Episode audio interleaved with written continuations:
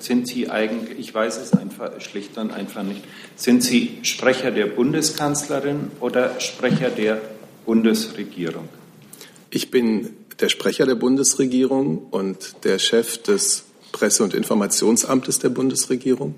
Und als Sprecher der Bundesregierung ist man natürlich auch immer der Sprecher des Bundeskanzlers oder der Bundeskanzlerin, die ja anders als alle hier vertretenen Ministerien sonst keinen Sprecher hat. Guten Tag, liebe Kolleginnen, liebe Kollegen. Ich begrüße herzlich zur Regierungspressekonferenz an diesem Montag und begrüße unsere Gäste, den Regierungssprecher Herrn Seibert und die Sprecherinnen und Sprecher der Bundesministerien. Liebe Hörer, hier sind Thilo und Tyler. Jung und Naiv gibt es ja nur durch eure Unterstützung. Hier gibt es keine Werbung, höchstens für uns selbst. Aber wie ihr uns unterstützen könnt oder sogar Produzenten werdet, erfahrt ihr in der Podcast-Beschreibung. Zum Beispiel per PayPal oder Überweisung. Und jetzt geht's weiter. Ähm, Einige Fragen kamen schon vorab, Thema Türkei, und Herr Schäfer hat vorab noch eine, ähm, eine Erklärung. Vielen Dank, Herr Vorsitzender. Guten Morgen äh, auch Ihnen. Ich würde gerne zu zwei Dingen Ihnen gegenüber Stellung nehmen. Ich äh, fange an mit dem Thema. Ich glaube, Irgendwas leuchtet nicht bei Ihnen. Ach, sorry. So, jetzt geht's. Ja. Also, guten Morgen, meine Damen und Herren. Äh, ich äh, würde gerne zu zwei Themen Ihnen gegenüber äh, Stellung nehmen. Äh, das erste ist das Thema Venezuela. Ich möchte Ihnen sagen, dass die Entscheidung der verfassunggebenden Versammlung, die Gesetzgebungskompetenzen der venezolanischen Nationalversammlung an sich zu ziehen, ist ein weiterer Schritt in der systematischen Aushebelung der demokratischen und verfassungsmäßigen Ordnung in Venezuela. Wir sehen das mit allergrößter Sorge. Dieser Entscheidung wird auch das Votum der Venezolaner, wie es bei den Parlamentswahlen 2015 äh, sehr deutlich zum Ausdruck gekommen ist, missachtet. Die Bundesregierung setzt sich unverändert für eine friedliche Lösung des schwierigen Konfliktes äh, auch auf diplomatischem Wege ein. Wir begrüßen, uns, wir begrüßen es, dass die venezolanische Regierung am Wochenende die Bereitschaft erklärt hat, ein hochrangiges Treffen mit internationaler Beteiligung zu äh, organisieren. Und äh, zweitens würde ich gerne äh, noch äh, in ein paar Sätzen Stellung nehmen zu den verschiedenen Terroranschlägen übers Wochenende. Die letzten Tage haben auf tragische Weise gezeigt, dass terroristische Gewalt jede Nation treffen kann und kein Land davor sicher ist. Im Norden in Finnland, im Osten in Sibirien, im Süden oder im Westen Europas, in, in Barcelona, überall kann der islamistische Terrorismus zuschlagen. Der IS hat sich auch zu dem Anschlag in so gut in Sibirien bekannt, auch wenn die tatsächlichen Hintergründe dafür noch nicht äh, endgültig geklärt sind. Wir verurteilen äh, gemeinsam mit unseren Partnern diese abscheulichen Taten auf das Allerschärfste. Unsere Gedanken sind bei den Angehörigen und Freunden aller Opfer. Den Verletzten wünschen wir rasche Genesung, ganz egal, wo diese Anschläge geschehen ist. Auch das zeigt wieder, Terrorismus ist ein internationales Problem. Wir müssen uns diesem Terror international gemeinsam, geschlossen und solidarisch entgegenstellen. Die sinnlose Gewalt der letzten Tage ist durch nichts zu rechtfertigen, schon gar nicht durch die menschenverachtende Weltanschauung des Islamischen Staates. Wir werden alle gemeinsam gegenüber diesem Hass nicht nachgeben. Ich danke Ihnen. Danke, Herr Schäfer. Dann jetzt unmittelbar zu diesen beiden Erklärungen. Gibt es dazu Fragen? Venezuela, Terror, bevor wir dann möglicherweise zu spezifischen Dingen kommen. Dann nehme ich jetzt mal die Fragen Türkei, Herrn Junge, Herrn Jung, Herrn Rehme, Herrn Heller, Herr Wiegold in der Reihenfolge. Herr Jung, bitte. Ja, ich wollte zur Festnahme des deutsch-türkischen Schriftstellers kommen in Spanien. Äh, Frau Beini vom BMJV, ähm, Ihre Behörde ist für die internationale Fahndungsersuchung äh, zuständig. Können Sie uns sagen, seit wann oder ab wann die Red Notice gegen Herrn Ankali vorgelegen hat. Vielen Dank für die Frage, Herr Jung. In diesem konkreten Fall, vor dieser konkreten Festnahme lag uns keine Erkenntnis äh, zu diesem Fall vor. Ähm, vielleicht kann ich noch mal generell was zum Prozedere sagen. Ähm, wenn so ein Fahndungsersuchen von Interpol vorliegt, dann werden ähm, entscheidet das BKA, das kann, kann das äh, BMI auch insoweit bestätigen, ähm, im Einvernehmen mit dem Bundesamt für Justiz, das der nachgeordnete Behörde des BMJV ist und dem Auswärtigen Amt, ähm, ob diese Person im Inland zur Fahndung ausgeschrieben wird. Also da wir jetzt viele Fragen zu dem Prozedere bekommen haben, würde ich das jetzt einfach mal äh, ganz kurz hier beschreiben. Ähm, und ähm, in, im konkreten Fall, wie gesagt, hat uns dazu nichts vorgelegt, ähm, jetzt vor der, vor der jetzigen Festnahme. Ähm, und äh, ja, die Entscheidung, ob praktisch im Inhalt verfolgt wird, ist davon abhängig, ob eine politische Verfolgung vorliegt. Nach ähm, dem Europäischen Rechtshilfeübereinkommen ähm, ist eine ähm, Auslieferung nicht möglich, wenn eine politische äh, Verfolgung ähm, im Raum steht. Ähm, und insofern ähm, wird in solchen Fällen auch in der Regel hier nicht ausgeschrieben. Ich kann das jetzt nur mal abstrakt sagen, wird im, in Deutschland selber nicht ausgeschrieben. Vielleicht lassen Sie mich das auch noch zum Anlass nehmen, noch ein bisschen was zum Rechtshilfe, insgesamt zum Vorgehen bei Rechtshilfeersuchen der Türkei nach dem Putschversuch am 15. Juli letzten Jahres ähm, darzulegen. Ähm, die, ähm, ähm, also grundsätzlich läuft das nach dem europäischen Auslieferungsübereinkommen ab und seit dem 15. Juli 2016 werden alle Auslieferungsersuchen aus der Türkei einer vertieften Einzelfallprüfung unterzogen. Ähm, BFJ, also das Bundesamt für Justiz, das uns wie gesagt nachgeordnet ist, BMJV und AA prüfen gemeinsam jeden Einzelfall sorgfältig unter Berücksichtigung der vorgeworfenen Taten und des Personenkreises, dem der ähm, Betroffene angehört, auch die Bewilligungsfähigkeit. Ähm, über die Zulässigkeit des, äh, der Auslieferung entscheidet ein OLG. Wir entscheiden über die Bewilligung ähm, und eine Auslieferung scheidet aus, wie ich gerade schon mal angedeutet habe, wenn zu befürchten, dass die verfolgte Person kein rechtsstaatliches Verfahren zu erwarten hat oder ihr andere Menschenrechtsverletzungen drohen. Ähm, nach den vom äh, Präsident Erdogan erlassenen Dekreten besteht diese Befürchtung. Ähm, der Zugang zu Verteidigern und Richtern wird beschnitten. Die Verteidigungsmöglichkeiten im Verfahren sind eingeschränkt. Ähm, oft droht lebenslange Haft und das Bundesverfassungsgericht hat entschieden, dass in diesen Fällen keine Auslieferung erfolgen darf, da das Freiheitsrecht des Verfolgten zu weit beschränkt wird. Ähm, das jetzt mal zum generellen Prozedere. Wenn dazu noch Fragen bestehen, gerne. Ähm, wie gesagt, im Einzelfall kann ich Ihnen nur sagen, dass der uns jetzt konkret vor dieser Festnahme nicht vorlag. Herr Jung, Zusatz? Das heißt, es gibt keine Red Notice äh, im Interpol-System für Herrn Kali oder? Nicht vor, es gab ja in der, Sie haben ja der Presse sicherlich auch entnommen, dass es in der Vergangenheit äh, etwa äh, schon, schon ähm, praktisch eine Verhandlung gab, aber nichts ist, äh, uns liegt jetzt praktisch betroffen auf die konkrete Festnahme ähm, vor diesen, also ich meine, wenn Herr Schäfer, wenn Sie andere Informationen haben, können Sie es gerne, äh, also uns liegt jetzt in, ähm, lag in diesem Fall nichts konkret vor der Festnahme vor.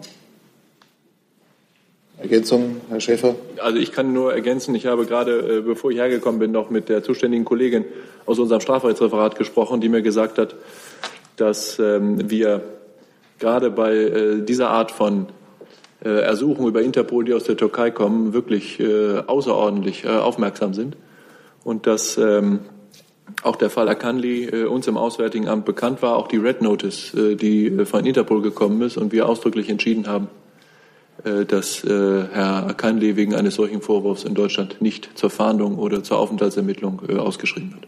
Unmittelbar jetzt vor diesem vor dieser Nein, das ist sicher schon länger her. Das ist ja ein Haftbefehl, der schon vor Jahren, vor Jahr und Tag von Interpol ähm, auf den Weg gebracht worden ist. Genau, das ist der beschriebene, den ich gerade auch, das ältere Verfahren, das ich angesprochen habe.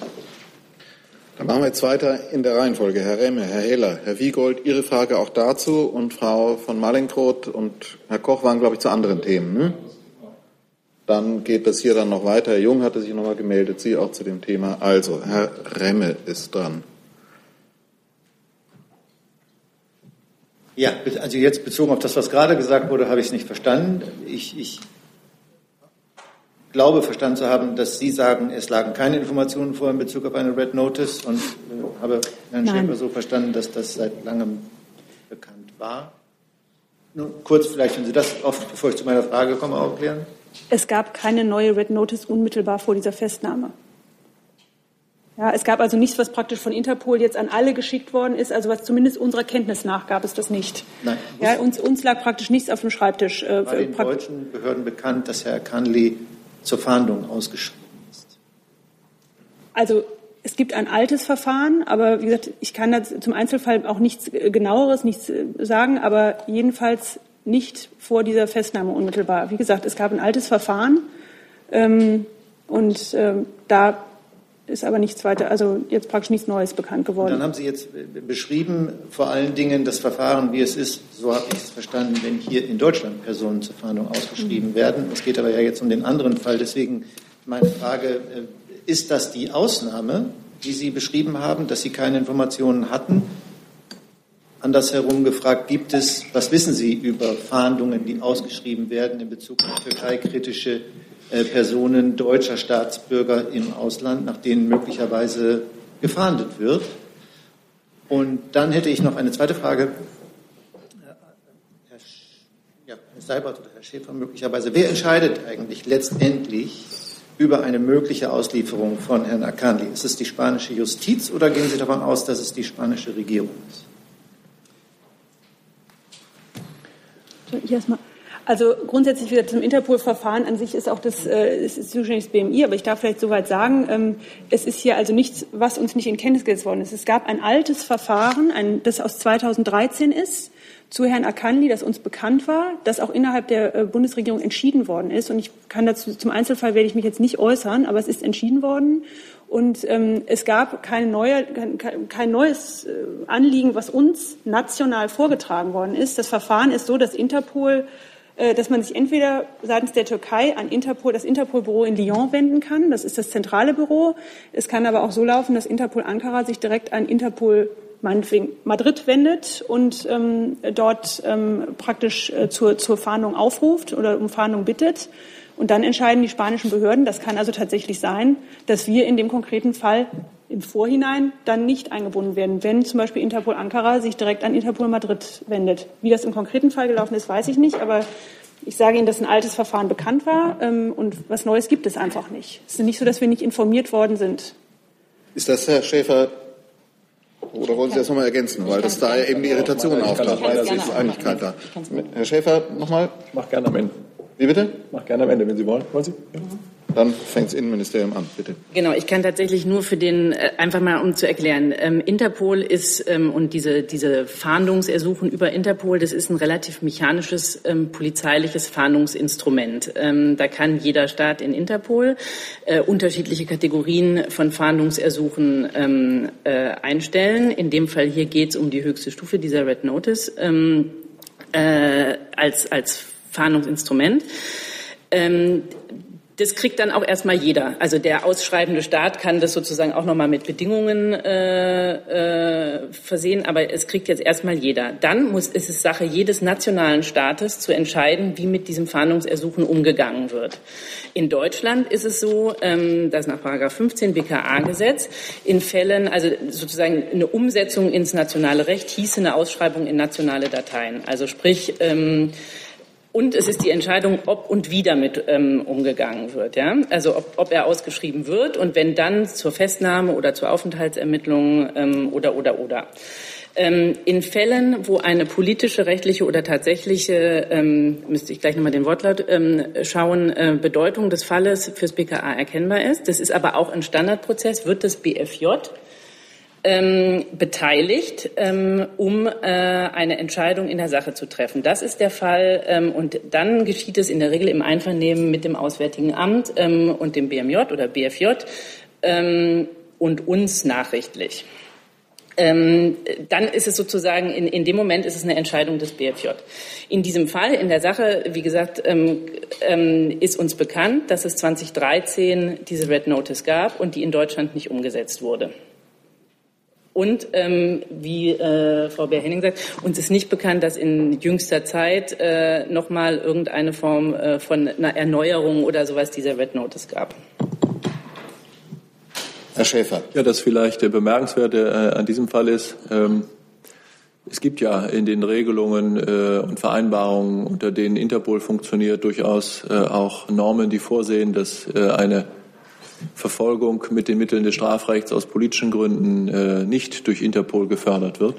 Und da gibt es den äh, berühmten Artikel 3 des einschlägigen Vertrages, äh, der das vorsieht und postuliert. Und es gibt auch Verfahren bei Interpol, wenn es so ist, wie die Kollegen das, Kolleginnen das beschrieben haben, dass über die Zentrale in Lyon solche Ersuchungen in die ganze weite Welt geschickt werden, sozusagen an alle Mitgliedstaaten von Interpol, dass Beamte von Interpol das prüfen. Sie werden sich vielleicht erinnern, dass wir vor einigen, vor einigen Jahren mal hier den Fall äh, Mansur, eines Ägypters, hatten, der für Al Jazeera gearbeitet hat und der von den ägyptischen Strafverfolgungsbehörden gesucht worden war. In diesem Fall war es, in dem Fall, damals war es tatsächlich so, dass äh, Interpol gemäß Artikel 3 des Vertrages darauf hingewiesen hatte, dass man davon ausgehen muss, dass es sich eher um eine politisch motivierte Strafverfolgung handelt. Nach den mir vorliegenden Erkenntnissen, und wie gesagt, ich habe gerade mit der zuständigen Referatsleiterin noch gesprochen, bevor ich zu Ihnen gekommen bin, ist es so, dass es in diesem Fall bei Herrn Akandli äh, so eine Notiz, so eine Nachricht, so eine Wertung von Interpol nicht gegeben hat. Das ist vielleicht auch der Grund dafür, dass die Spanier dann diesen Haftbefehl, diese Red Notice dann tatsächlich ins nationale äh, Recht, ins, in die nationalen Sicherheitsbehörden übertragen haben und die äh, Festnahme dann tatsächlich erfolgt ist. Die Vorwürfe gegen Herrn Akanli äh, von türkischer Seite, so wie Sie sie ja auch in den Medien gelesen haben, sind ja auch so, dass da äh, Herrn Akanli Schwerstverbrechen zur Last gelegt werden. Raubüberfall, Mord und so etwas. Vielleicht ist das der Grund, aber wir äh, tappen da ein wenig im Dunkeln und spekulieren hilft uns da nicht weiter. Ich bin ziemlich sicher, dass die spanischen Strafverfolgungsbehörden und die spanische Justiz das alles zu gegebener Zeit dann auch, so wie sich das gehört, öffentlich machen wird und ein richtiges, eine richtige Entscheidung treffen wird. So, jetzt kam noch die Frage, äh, was war, die von Herrn Jung? Äh, ist es letztlich eine politische Entscheidung oder eine justizielle Entscheidung, die Auslieferung? Ich kann Ihnen da fürs, fürs deutsche Recht äh, sagen, ich vermute, das ist in Spanien identisch, dass es ein zweistufiges Verfahren gibt und es eine für die Durchführung einer Auslieferung durch einen Staat es eine justizielle Zulässigkeitsentscheidung braucht, aber es letztlich eine Frage freien politischen Ermessens ist, in Anwendung von internationaler Vereinbarung, aber in diesem Rahmen eine freie politische Ermessensentscheidung einer Regierung ist, nach einer Zulässigkeitsentscheidung, wenn es die denn geben sollte, was ich glaube äh, in diesem Fall nicht der, äh, hier nicht der Fall sein wird, dass dann immer noch die spanische Regierung eine solche Auslieferung verweigern kann. So wäre es auch in Deutschland nach den einschlägigen Regeln der Anwendung des europäischen Auslieferungsübereinkommens. Dann ist Herr Heller und danach Herr Wiegold an der Reihe. Bitte. Ja, ich tue mich auch schwer, das, das zu verstehen, aber äh, widersprechen Sie mir, ähm, wenn das falsch ist, aber heißt das, was hier gesagt wurde, dass jedes Land in Europa seine eigene Auslegungskompetenz hat, ob sie einen solchen Fall als einen politisch motivierten einordnen oder nicht? Oder gibt es da sowas wie eine, eine gemeinsame europäische Auslegung, die im Falle der Türkei ja nur auch bedeuten würde, dass man äh, gemeinsam in der Türkei äh, Rechtsstaatsbedenken hat. Und eine zweite Frage, ähm, wie groß ist denn die Liste derer, die von der Türkei ähm, im Moment über Interpol per Fahndung ausgeschrieben sind und bei denen zumindest die deutschen Stellen den Eindruck haben, dass politisch motivierte Beweggründe dahinter stehen? Ja, Sie schauen mich die ganze Zeit an, Herr Heller, aber ich denke, es ist vielleicht eher was für die Justiz und die Sicherheitsbehörden, aber ich kann auch gerne antworten. Also zu den Zahlen äh, kann ich Ihnen jetzt äh, kann ich Ihnen leider nichts liefern, aber tatsächlich ist es so, dass die Frage, ähm, ob jetzt eine, also ähm, Herr Dr. Schäfer hat ja gerade schon ausgeführt, wie das äh, sein, dass es sein kann, dass ähm, Interpol schon diese Artikel 3 Notice macht. Und ähm, da ist dann natürlich schon vorgeschaltet, dass die Annahme einer politischen Straftat äh, dort getätigt wird. Ähm, aber ähm, tatsächlich entscheidet dann jeder Staat nochmal, wenn er ähm, sich überlegt, ob er dieses ähm, internationale Fahndungsersuchen in sein nationales Fahndungssystem übernimmt, ob diese ähm, Straftat eine politische äh, wäre. Denn dann ist nach Artikel 3 des Europäischen Strafrechtsübereinkommens, was für alle äh, Staaten gibt, die dieses, äh, dieses Übereinkommen unterzeichnet haben, ähm, eine Auslieferung eigentlich nicht möglich. Und das ist natürlich ein wesentliches Prä für eine abschlägige Entscheidung. So, Ergänzungen dazu noch? Nee. Dann gehen wir weiter. Herr Wiegold ist dran, dann sind Sie dran. Bitte, Herr Wiegold. Ja, eine Lernfrage an das Innenministerium, ähm, was die Zusammenarbeit mit türkischen Sicherheitsbehörden angeht. Nun ist ja mehrfach auch schon in der Vergangenheit erwähnt worden, dass es rechtsstaatliche Bedenken bei diversen äh, Behauptungen, Aussagen türkischer Sicherheitsbehörden gibt. Im BKA, das kam ja im Zusammenhang mit dem Entzug der Akkreditierung G20 hoch, wurde einem Journalisten die Akkreditierung entzogen aufgrund einer beim BKA geführten Datei, in der noch nicht mal strafrechtliche Vorwürfe Vorwürfe, sondern politische Einschätzungen türkischer Sicherheitsbehörden zur Grundlage genommen wurden. Heißt das, Ihr Haus hat da einfach eine andere Haltung zum Umgang mit diesen Angaben aus der Türkei? Ähm, es betrifft ja jetzt tatsächlich eher einen anderen Fragenkomplex. Ähm, das betrifft die Zusammenarbeit ja, mit der Türkei. Die Zusammenarbeit mit der Türkei. Also ähm, die Sicherheitsbehörden arbeiten mit türkischen Sicherheitsbehörden zusammen. Ähm, das ist bekannt und ähm, dabei äh, sozusagen mit aller äh, nötigen Präzision und Vorsicht. In der Sache der Auslieferungsersuchen äh, ähm, nee, ich springe sozusagen. In dem Fall, äh, den Sie ansprechen von der verwehrten G20-Akkreditierung, ähm, zu dem Einzelfall ähm, kann und werde ich sozusagen nicht sagen. Allerdings bleibe ich doch bei der Aussage, die wir damals auch getätigt haben und mehrfach, dass es keinen Einfluss von außen äh, gab äh, bei äh, ähm, in Bezug auf die ähm, verwehrten Akkreditierungen. Ähm, und ja, ich denke, Zusatzfrage. Ja, das heißt, äh, die, die öffentlich getätigte Aussage, dass beim BKA Aussagen aus der Türkei bestehen, die zu diesem Entzug geführt haben, haben Sie jetzt äh, dementiert. Verstehe ich das richtig? Nein, ich äh, sage zu diesem konkreten Einzelfall nichts. Ähm, ich sage aber, dass es keine Einflussnahme äh, von anderen Behörden gab, ausländischen Behörden gab, äh, bestimmte Leute auf eine Liste zu setzen oder nicht. Die nächste Frage Darf kommt. Ich dann noch einen Satz äh, sagen zwischendurch. Herr Schäfer. Ähm, ich glaube, zum Fall Kandi muss man äh, noch etwas sagen. Man muss nämlich sagen, dass Herr Kanli deutscher Staatsangehöriger ist und eine Auslieferung eines deutschen Staatsangehörigen an die Türkei von äh, Grundgesetz wegen absolut ausgeschlossen ist. Deshalb konnte Herr Kanli auch äh, in Deutschland überhaupt gar nicht äh, zur Fahndung oder zur Aufenthaltsermittlung oder sowas ausgeschrieben werden, weil er ist Deutscher und ein Deutscher kann nach den Regeln von Artikel 16 des Grundgesetzes nicht an einen anderen Staat ausgeliefert werden. Die grundgesetzlich vorgeschriebenen Bedingungen, äh, unter denen ein Deutscher ausgeliefert werden kann, sind ganz einfach. Äh, ein Deutscher kann aus Deutschland an den Internationalen Gerichtshof ausgeliefert werden und unter bestimmten Voraussetzungen innerhalb der Europäischen Union, aber sicher nicht in die Türkei. Darf ich äh, doch noch mal kurz ja. einen Punkt ergänzen, ähm, weil das auch noch ähm, offen blieb, ähm, selbst also äh, mit Blick auf die Zusammenarbeit mit Sicherheitsbehörden, gerade bei diesen Auslieferungsersuchen, das ist vielleicht eher BMJ, aber ganz grundsätzlich hat Herr Schäfer auch schon gesagt, türkische Auslieferungsersuchen über Interpol werden mit größter Vorsicht und Sorgfalt behandelt.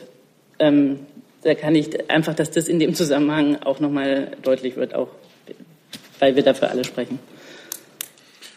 So, jetzt machen wir zu dem Thema zunächst die, die zu dem Thema noch. Achso, Sie hatten noch eine. Zu nee, Sie sind jetzt dran, genau. Dann sind Herr Kühlhatschi zu diesem Thema noch die Kollegin hier, Herr Wonka und dann mit zweiten Fragen Herr Remme und Herr Jung möglicherweise. Sie auch noch zu dem Thema.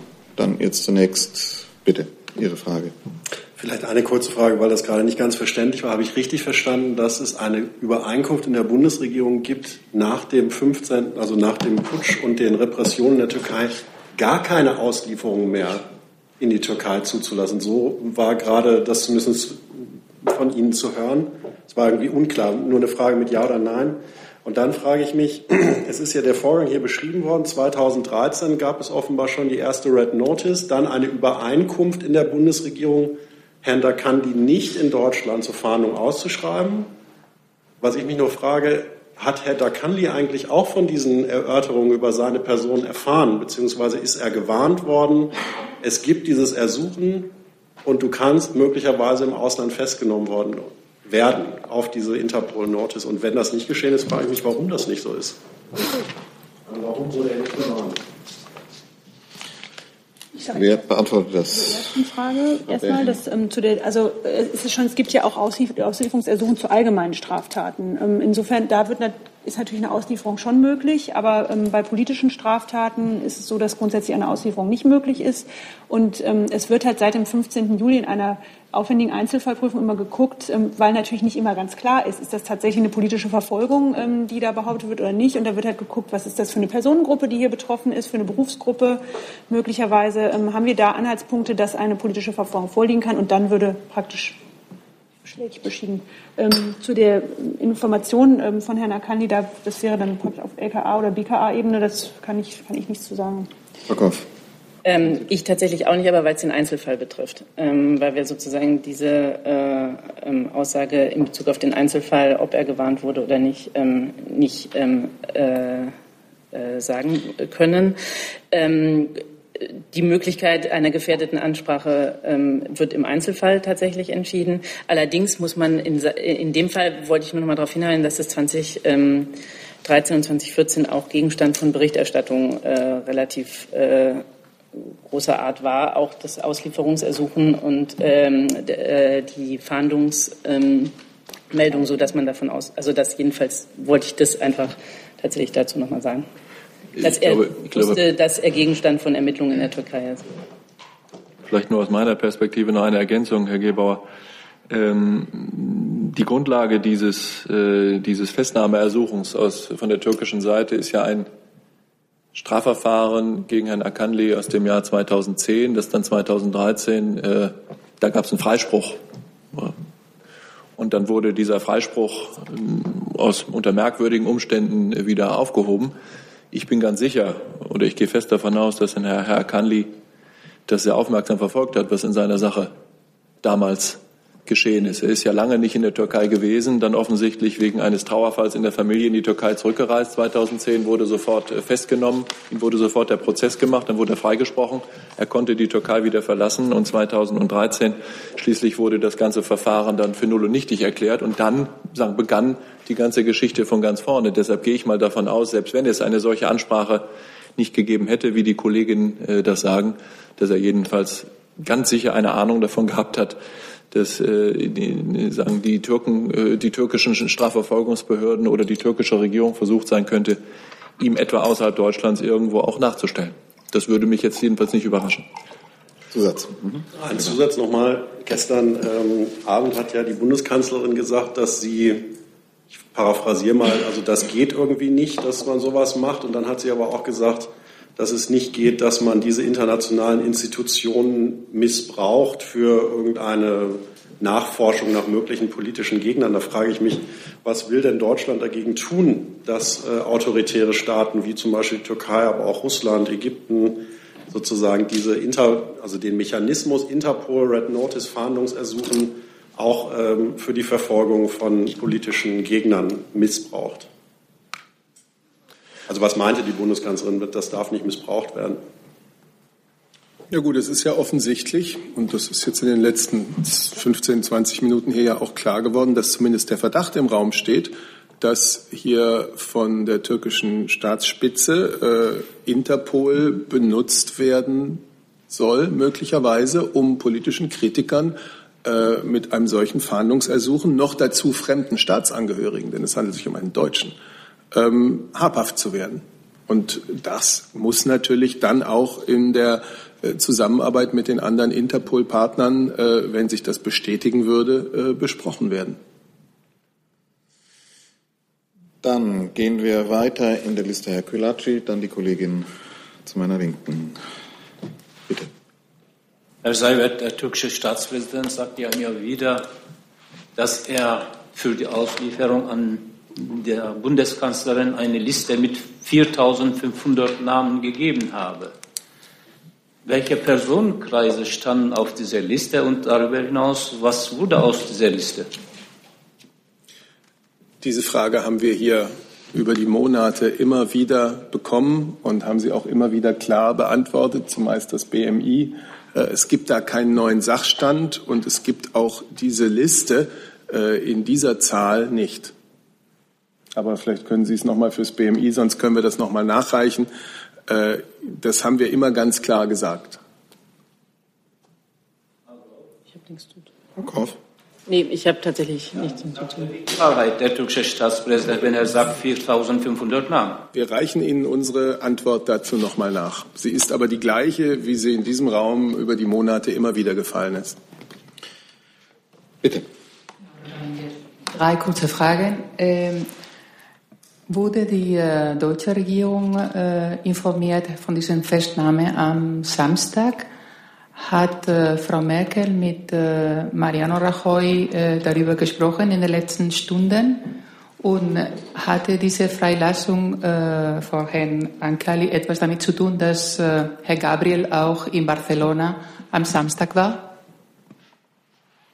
Also zunächst mal, die Bundeskanzlerin hat sich gestern dazu ja auch geäußert und hat, äh, wie Herr Gebauer gerade auch zitiert hat, gesagt, dass das aus ihrer Sicht nicht geht was da äh, mit Herrn Akanli versucht worden ist, hat äh, gesagt, sie sei froh darüber, dass die spanische Justiz ihn jetzt erst einmal wieder auf freien Fuß gesetzt hat, wenn auch unter Auflagen. Und nun sind wir, gehen wir davon aus, dass die spanischen Justizbehörden genauso rasch, wie sie diese Freilassung verfügt haben, jetzt die weiteren Schritte im Rahmen des vorgesehenen Verfahrens prüfen. Und ich möchte in dem Zusammenhang betonen, dass wir volles Vertrauen in den spanischen Rechtsstaat haben. Äh, die Bundeskanzlerin ist, äh, die Bundesregierung ist äh, sehr schnell in Kontakt mit der spanischen Regierung getreten. Der Außenminister hat mit dem spanischen Außenminister gesprochen. Der Sicherheitsberater der Bundeskanzlerin hat auf ihre Weisung hin sofort Kontakt auf seiner Ebene ähm, aufgenommen. Und die Bundeskanzlerin hat gestern Abend gesagt, wenn notwendig, wird sie dazu auch jederzeit Ministerpräsident Mariano Rajoy anrufen. Aber ein solches Gespräch hat es jetzt noch nicht gegeben. Aber wie gesagt, wir haben alle Kontakte die wir in diesem Fall brauchen. Hauptsächlich. Darf ich es vielleicht gerade noch kurz? Herr Schäfer, ja. Oder wollen Sie es noch? Nein, ich, wollte also, wenn Sie fertig sind. Ich bin fertig. Vielleicht erläutere ich einfach nur, wie der Samstag äh, abgelaufen ist, äh, in der Sphäre des Auswärtigen Amtes. Da hat ja dann sehr schnell und äh, sehr lobenswert der Rechtsanwalt von Herrn Akanli Alarm geschlagen indem er nicht nur die Öffentlichkeit unterrichtet hat über die Festnahme seines Mandanten, sondern auch unsere Botschaft in Madrid.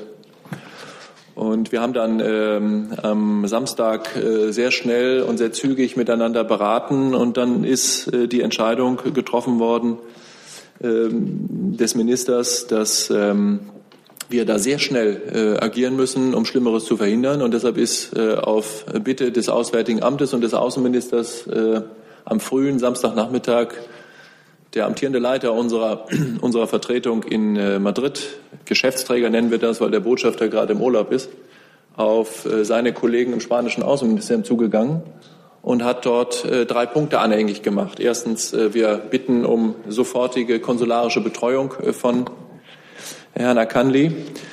Zweitens, wir möchten an dem Auslieferungsverfahren beteiligt sein als deutsche Bundesregierung. Und drittens, wir können uns beim besten Willen nicht vorstellen, dass unter diesen Umständen dem Zustand des Rechtsstaats in der Türkei, aber auch den äh, Vorwürfen, die in diesem konkreten Fall gemacht werden, die nach politischer Verfolgung geradezu riechen, eine Auslieferung in die Türkei eines deutschen Staatsangehörigen in Betracht kommt. Und diese Punkte hat unser Geschäftsträger bereits am Samstagnachmittag im spanischen Außenministerium in Madrid äh, gemacht. Und Herr Gabriel hat dann einige Stunden später am Laufe des Abends, am Samstagabend auch mit seinem spanischen Kollegen telefoniert, einfach um, die spanische, um der spanischen Regierung zu verdeutlichen, dass das uns ein wirklich ernstes, ernstes, ähm, ernstes Anliegen ist. Und dann hat es am Sonntagmittag ähm, eine Anhörung vor der Audiencia Nacional in Madrid gegeben, also der zuständigen Stelle der spanischen Justiz. Und zwar deshalb, weil genau wie in Deutschland, in Spanien der Zeitraum, in dem ohne richterlichen Beschluss jemand in Haft sein darf, eben extrem begrenzt ist. Bei uns sind es, glaube ich, 48 Stunden. Ich glaube, in Spanien ist es noch weniger. In der Türkei, Stichwort Rechtsstaat in der Türkei, ist unter den Bedingungen des Ausnahmezustands es möglich, 14 Tage in Polizeigewahrsam zu sein, ohne dass irgendein Richter darüber eine Entscheidung treffen muss. Das ist eine, eines der Probleme, die wir zurzeit mit unserem, unserer zehnten deutschen Staatsangehörigen haben, die in Antalya in Haft, in Polizeigewahrsam ist, weil die einfach da zwei Wochen mit dieser Entscheidung, äh, mit dieser Entscheidung warten. Und die Spanier haben dann sehr schnell reagiert. Es hat diese Anhörung gegeben, bei der der Rechtsanwalt von Herrn Akanli vorgetragen hat. Äh, und womöglich haben dann auch Informationen aus Deutschland dazu beigetragen, dass die spanische Justiz in voller Unabhängigkeit die Entscheidung getroffen hat, dass es nicht angemessen, nicht verhältnismäßig und auch nicht erforderlich ist, dass Herr Akanli in Spanien in Untersuchungshaft genommen wird, sondern die haben andere Maßnahmen ergriffen, um sicherzustellen, dass sich Herr Akanli dem Auslieferungsverfahren in Spanien nicht entziehen kann. Und das ist für uns äh, eine wichtige Entscheidung, weil sie zeigt, dass der Rechtsstaat funktioniert in der Europäischen Union und ganz besonders auch in Spanien. Und äh, ich möchte ausdrücklich für den Außenminister das unterstreichen, was Herr Seibert gerade gesagt hat. Wir haben da das allergrößte Vertrauen nicht nur in die spanische Justiz, das sowieso, aber auch in das Judiz, äh, das politische Judiz der spanischen äh, Regierung, äh, was diesen Fall angeht. Und das hat auch das Gespräch ergeben, das der Außenminister Samstagabend mit seinem spanischen Amtskollegen geführt hat. So, ich habe zu dem Thema noch die Fragen von Herrn Wonka. Von Ihnen hat sich erledigt. Herr Jessen hatte sich gemeldet und Herr Jung und Herr Remme. Und dann ähm, schlage ich vor, dass wir dann zu den anderen Themen kommen. Frau von Mallinckroth und Herrn Koch hatte ich da als nächste notiert. Dann zunächst Herr Wonka, bitte. Ich habe jetzt nur ein Problem, das betrifft das angeschnittene Thema G20-Akkreditierung, weil das angesprochen wurde. Ich kann es aber auch gerne. Dann würde ich das hinten anstellen, nehme es aber dann, dann gleich dran. Zur Türkei hatten wir dann noch, Ihre Frage hatte sich erledigt, Herr Jung. Ach, Herr Jess noch, genau, bitte. Ist es jetzt an? Nee, Sie haben das Weiße, so ist es. Ja. Genau. Ähm, Dankeschön, Herr Dr. Schäfer, ähm, für die Ausführung. Das bedeutet aber nur, um da sicher zu gehen, dass weder in dem äh, Gespräch des Geschäftsträgers mit den Kollegen des Außenministeriums am Sonnabend als auch bei der rechtlichen Anhörung am Sonntag, dass da offensichtlich nicht zur Sprache gekommen ist, welches der konkrete Anlass für diese Festnahme war. Ähm, wir haben ja gehört, deutscherseits war wohl nur die uralte ähm, Red Notice bekannt. Es wurde also tatsächlich nicht darüber gesprochen, oder zumindest kam es nicht zur Kenntnis deutscher äh, Vertreter, ob es hier ein Update gab, einen konkreten Anlass. Das kann ich mir so schwer vorstellen. Ich, äh, also ich habe jetzt äh, an beiden Gesprächen nicht persönlich teilgenommen, deshalb kann ich das weder äh, bestreiten noch kann ich es bestätigen oder ausschließen, Herr Jessen, was da besprochen worden ist. Ich kann jetzt nur nicht recht verstehen, äh, warum das jetzt für Sie so wichtig ist. Für uns war wichtig, äh, als wir von der Festnahme von Herrn Kanli äh, Nachricht bekamen, haben wir unverzüglich gehandelt, äh, um alles zu tun, was im Rahmen eines justiziellen Auslieferungsverfahrens in einem Rechtsstaat wie Spanien geboten ist, um Schlimmeres zu verhindern. Und genau das haben wir, äh, haben wir getan. Und äh, ich äh, halte es für sehr wahrscheinlich, das habe ich eingangs schon mal gesagt, dass die Umstände, äh, die dazu geführt haben, dass Herr Akanli genau zu diesem Zeitpunkt, an diesem Tag, zu dieser Tageszeit in seinem Hotel festgenommen worden ist, dass die sich bestimmt irgendwie werden aufklären lassen. Da gibt es ja auch in den Zeitungen die ein oder andere Spekulation darüber, an der wir uns ganz sicher nicht beteiligen. Fand ich jetzt aber auch ehrlich gesagt am Samstag nicht äh, entscheidend, sondern entscheidend war, dass wir sehr schnell überall da, wo das erforderlich ist, anhängig machen, dass Herr Akanli ein Deutscher ist, dass wir uns für seine Rechte einsetzen und dass wir uns beim besten Willen nicht vorstellen können, dass er unter den obwaltenden Umständen in die Türkei ausgeliefert werden kann. Zusatz, bitte. Zusatz. Das sollte nun auch gar keine Kritik äh, sein. Die Wichtigkeit besteht doch darin, dass wir hier seit einer gewissen Zeit auch gemeinsam versuchen, äh, die konkreten Umstände äh, dieser äh, Festnahme zu diskutieren. Und dazu gehörte doch auch, das zeigt ja auch der bisherige Verlauf der Diskussion, die Frage, wann hat eigentlich mit welcher Begründung die Türkei. Da haben Sie recht, aber mehr als das, was ich Ihnen gesagt habe, bin ich nicht in der Lage, Ihnen zu antworten. Vielleicht sollten Sie die spanische Polizei oder das spanische Justiz- oder Innenministerium fragen dazu. Ich bin sicher, oder ich halte es für möglich, dass die dazu äh, besser Auskunft geben können als wir, weil wir sind ja nicht beteiligt. Wir können es ja höchstens vom Hören sagen Ihnen erzählen. Abschließend dazu Herr Junge und Herr Remm. Herr Jung und Herr Remm. Herr Schäfer, können Sie noch mal ganz kurz erklären, wie Sie sich eine Beteiligung am Auslieferungsverfahren vorstellen? Also wie kann das ablaufen? Wie soll das ablaufen? Also das Verfahren äh, geht so, das sind alles Regelungen, die das europäische Auslieferungsübereinkommen vorsieht, dem Deutschland, Spanien und die Türkei angehören, also alle drei Nationen, die hier äh, befasst sind. Und Sie wissen ja vielleicht oder Sie haben es gelesen, dass es einen vierten, äh, einen weiteren Fall gibt eines schwedischen Staatsangehörigen türkischer Abstammung, der in äh, Spanien äh, aus den gleichen Gründen äh, gesucht worden ist, der sich allerdings äh, zum jetzigen Zeitpunkt anders als Herr Akanli in Untersuchungshaft befindet. Die türkischen Behörden haben jetzt nach den Regelungen dieses Übereinkommens bis zu 40 Tage Zeit, ein förmliches Auslieferungsersuchen zu über, über, übersenden, dem dann sozusagen im Detail die ganzen Vorwürfe und der Erkenntnisstand der Ermittlungen zu, zu äh, enthalten sein, äh, sein soll. Und dann äh, ist es die Audiencia Nacional in Spanien, in Deutschland wäre es ein Oberlandesgericht, das dann eine Entscheidung darüber zu treffen hätte, ob auf der Grundlage dieser auf, auf, auf der Grundlage dieser Unterlagen der türkischen Seite eine äh, Auslieferung für zulässig, zulässig erklärt werden kann. Und in einem solchen Verfahren geht es rechtsstaatlich zu. Und rechtsstaatlich heißt in erster Linie rechtliches Gehör. Das heißt, es geht darum, dass Herr Akanli und sein Rechtsanwalt, gegebenenfalls auch wir, die Gelegenheit bekommen, in diesem justiziellen Auslieferungsverfahren unsere Punkte geltend zu machen.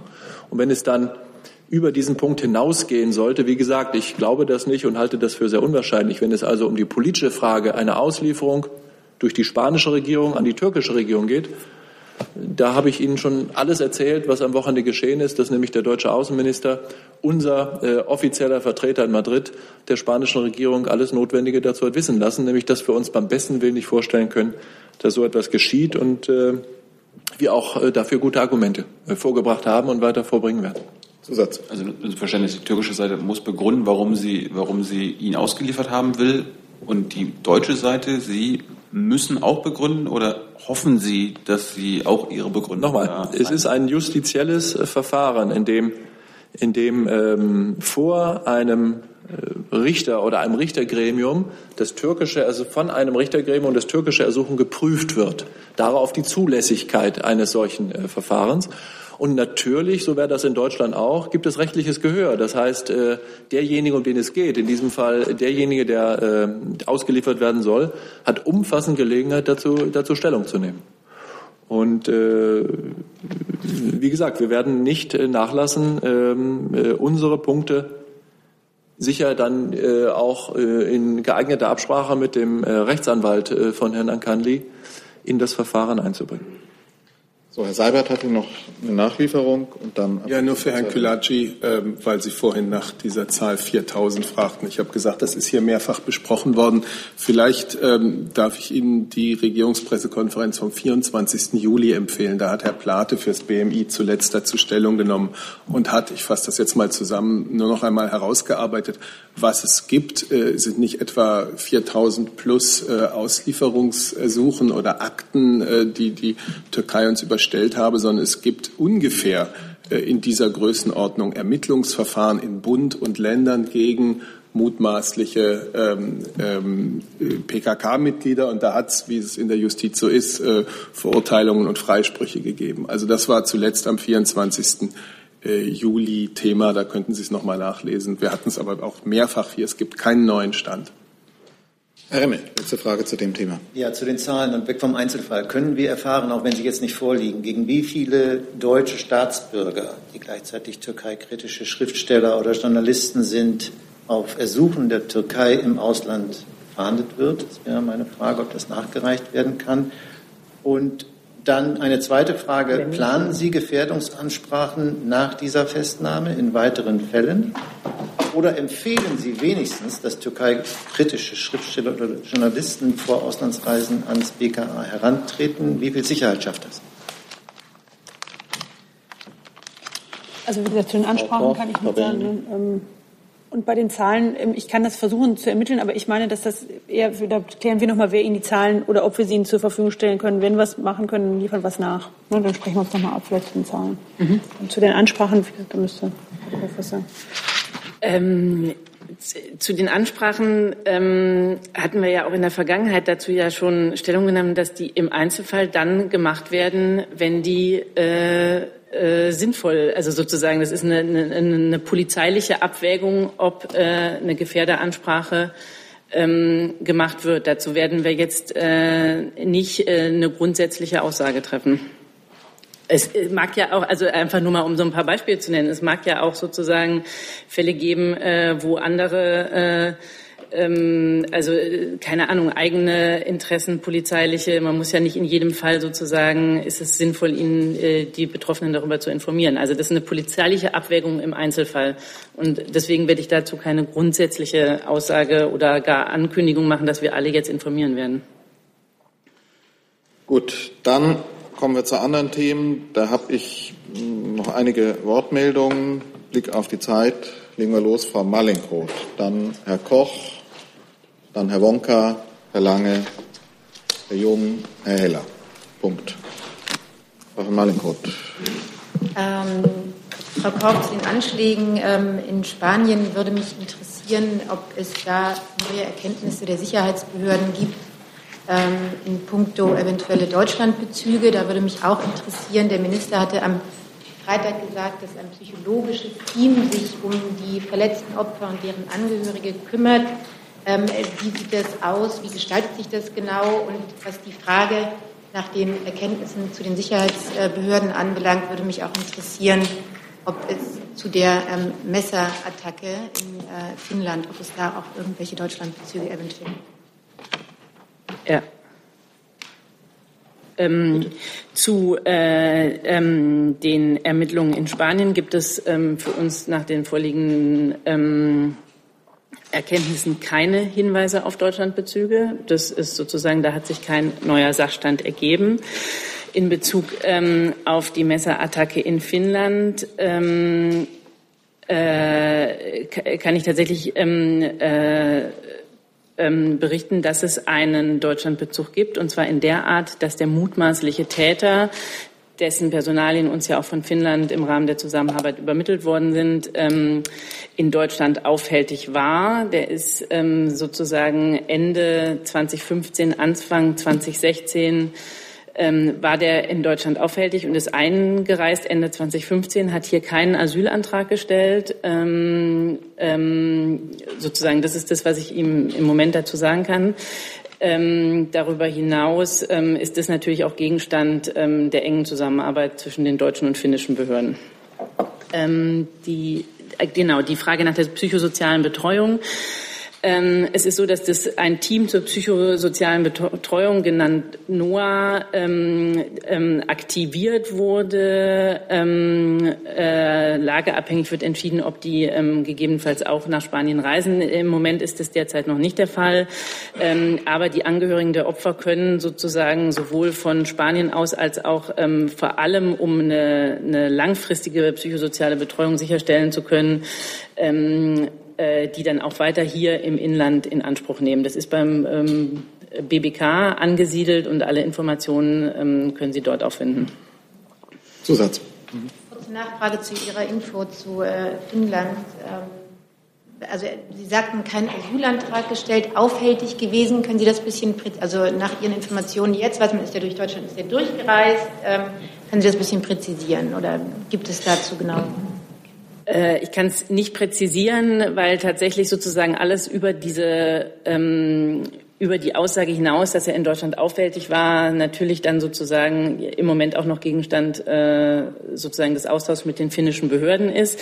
Ähm, ich kann sagen, der ist eingereist Ende 2015, wurde hier ED behandelt ähm, und äh, hat keinen Asylantrag gestellt. Das sind äh, die Informationen, die ich dazu geben kann. Da, da, muss ich jetzt doch noch mal kurz nachfragen, wenn er ID behandelt wurde, warum? Ähm, wegen illegalen, wegen ähm, illegalen Aufenthalts sozusagen. Der wurde festgestellt. Dann, wenn er ID äh, behandelt wurde, ähm, äh, was lagen dann für Informationen, lagen Informationen über diese Person vor? Wurden die weitergereicht? Wurden die in die ja auch hier viel besprochenen Datentöpfe in irgendeiner Art und Weise eingespeist oder aus eben solchen Datentöpfen bezogen? So viel äh, Details kann ich Ihnen dazu tatsächlich nicht sagen. Ähm, äh, wir wissen, er wurde ähm, einmalig festgestellt, Ende 2015. Ähm, äh, Im Zuge dessen wurde er ED behandelt. Ähm, äh, über die weiteren, äh, sozusagen weitere Details dazu kann ich Ihnen im Moment äh, natürlich in dem Einzelfall auch nicht geben. Herr Koch, das Thema. Eine Frage an das Wirtschaftsministerium. Herr Jornitz, äh, vier Bundesländer, darunter Nordrhein-Westfalen und Brandenburg, haben die Bundesregierung offenbar aufgefordert, Klage gegen die EU einzureichen wegen neuer Grenzwerte für Kohlekraftwerke, also Emissionsgrenzwerte, Stickoxid, Quecksilber. Äh, wie gedenkt das Wirtschaftsministerium darauf zu reagieren? Wollen Sie diesem Wunsch nachkommen? Gibt es da eine Meinungsbildung? Ja, vielen Dank für die Frage. Ähm, also der äh, Chef des Bundeskanzleramts, Herr Minister Altmaier, äh, hatte den Ressorts äh, im Sommer mitgeteilt, dass er sich in dieser Sache nochmal an die Europäische Kommission wenden wollte. Und das gilt es jetzt erstmal abzuwarten. ähm, bevor man weitere Entscheidungen trifft.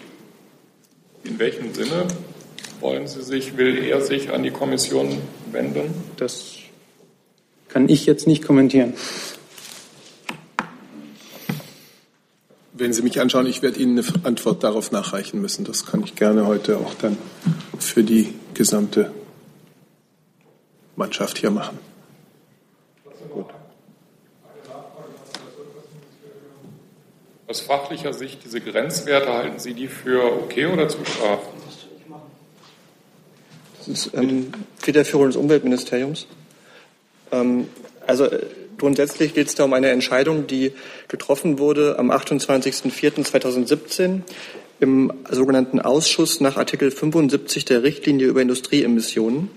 Da geht es um die bestverfügbaren Techniken bei Großfeuerungsanlagen und um ganz unterschiedliche Grenzwerte.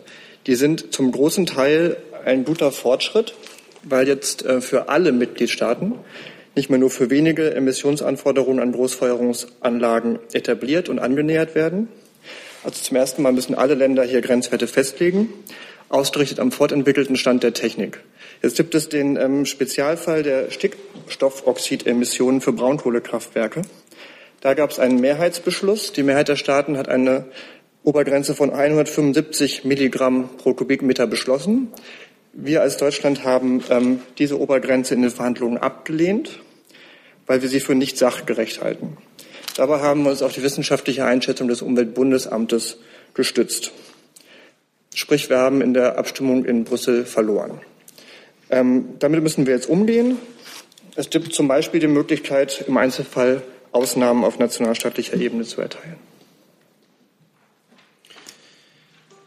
Gut, dann weitere Themen. Und zwar Herr Wonka, dann Herr Lange, dann Herr Wiegold. Herr Wonka, bitte.